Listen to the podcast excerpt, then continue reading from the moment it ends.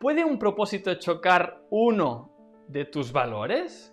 Mi propósito es contribuir, servir y crear espacios de crecimiento. Pero no quiero renunciar al tiempo con mis hijos. Y esto me bloquea. Mm. Qué bonito esto, Goretti. Me encanta que expliques esto porque es un tema... O sea, hay más profundidad detrás de esto, Goretti. Lo digo porque hablo en nombre, por ejemplo, ahora mismo de mi mujer. Mi mujer está emprendiendo. Y lleva unos días últimamente, ¿no? Como, como procrastinando ciertas cosas. Y hasta hablando un poco, ¿no? De qué es lo que le hacía procrastinar, ¿no? Qué, estaba proyectando, ¿no? De cosas que no quería hacer. Y decía, mira, es que tengo, tengo miedo de tener éxito. A veces no nos da miedo el fracaso, a veces nos da miedo el éxito. Porque si tengo mucho éxito y tengo mucha demanda, tengo miedo de no poder dedicar el tiempo que quiero a mis hijos, a nuestros hijos. Y eso es lo que, lo, que la bloqueaba a seguir adelante. Tener demasiado éxito.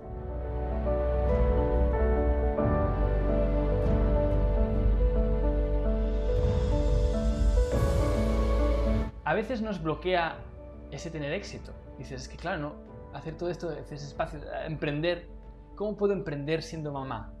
¿Es compatible? ¿No es compatible? ¿Se puede hacer? ¿No se puede hacer? Todo es posible. Pero todo es posible a cierto nivel. Es decir, si tú quieres emprender a full, ir muy rápido, ¿no? Y en un año hacer una super empresa y tal, vas a requerir 12, 14 horas al día. Y muchos conocimientos, un gran guía, un mentor que te diga paso uno, y tú ahí, dándolo todo muy rápido. Y por el camino vas a tener que sacrificar muchas cosas.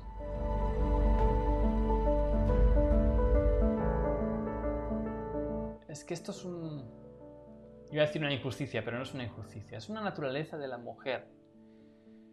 que todo esto va a remontar muy a profundo. ¿eh?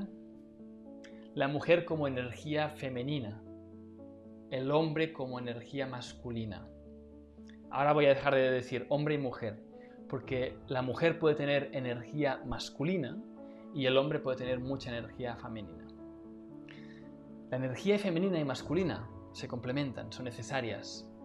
Y la energía masculina y femenina, cuando las vemos en las tribus ancestrales, vemos en las tribus claramente dos roles principales. ¿no? La energía femenina es la energía del nutrimiento, del estar bien, del generar tribu, de la comunidad, del que todo el mundo esté bien, ¿verdad? De estar pendientes de mil cosas. Es una energía femenina, de que todo el mundo esté bien, que sea armonioso.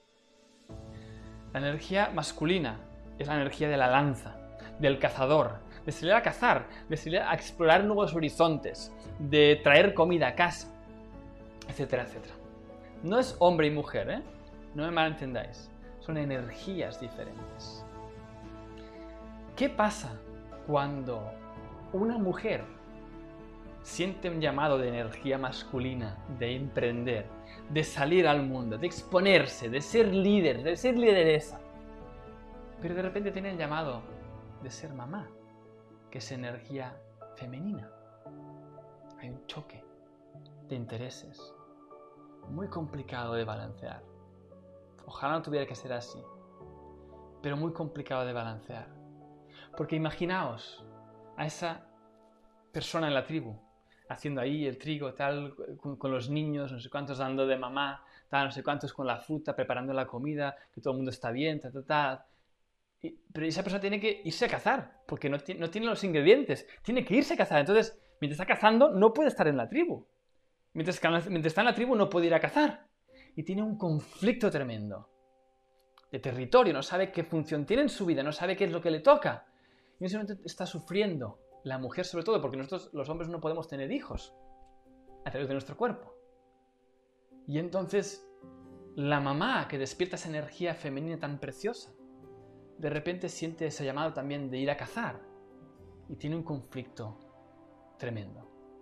Cazadora recolectora. Entonces, ¿se puede? Por supuesto que se puede. Ahora bien, requiere mucha organización, mucha logística y mucha infraestructura. ¿Para qué? Cuando tú te vas de la tribu por unas horas, que haya alguien en la tribu haciendo de cuidador, cuidadora. Ya sea tu pareja, que también le guste hacer eso. ¿vale? Ya sea una persona que venga a tu casa y, te cuide pues, los niños un momento, es una persona que venga a tu casa y cocine para ti, para que tú cuando vengas de cazar todo esté listo y los niños vienen del colegio y todo el mundo está tranquilo, ¿sabes? O sea, requiere ser lideresa también en tu casa, requiere empezar a delegar mucho. Nuestra casa, por ejemplo, tenemos todo delegado. Si no, lo podríamos hacerlo. Tenemos tres niños, tres hijos, un año, tres años, cinco años. Estamos entretenidos, como os puedes imaginar. El padre emprendiendo cazador, ¿vale? Durante bastantes horas al día. Aún así le dedico horas al día, le dedico 3, 4 horas de calidad al día, de presencia a mis hijos y a mi pareja. Tenemos citas eh, semanales para bloquear ese tiempo, para tener ese espacio sí o sí para nosotros solos. Pero para que todo esto pase y que también mi mujer pueda emprender y tener 2, 3 horas al día para empezar a generar ese proyecto que le llene el alma, tenemos que tener una infraestructura en casa. Entonces tenemos personas que nos ayudan, que nos limpian, que ordenan, que hacen la comida. Es así de claro. Porque es que si no, sería imposible. Y ahora me dirás, ostras, Josep, pero es que esto suena a servicio tal, que tú tienes mucho dinero. No, no, no, no. Voy a dar un tip ahora que vale oro.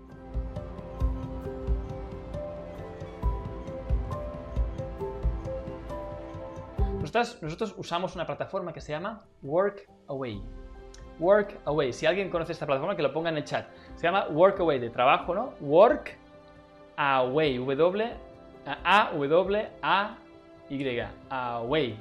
Eso, workaway.org creo que se llama.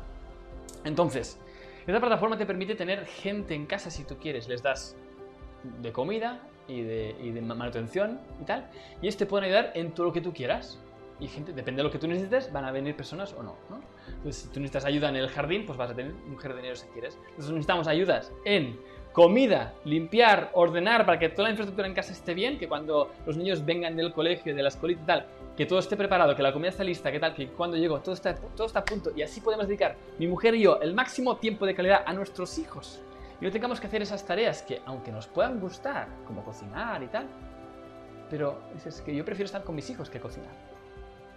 Y así dedico a mis hijos y después el resto lo puedo dedicar a cumplir mi propósito.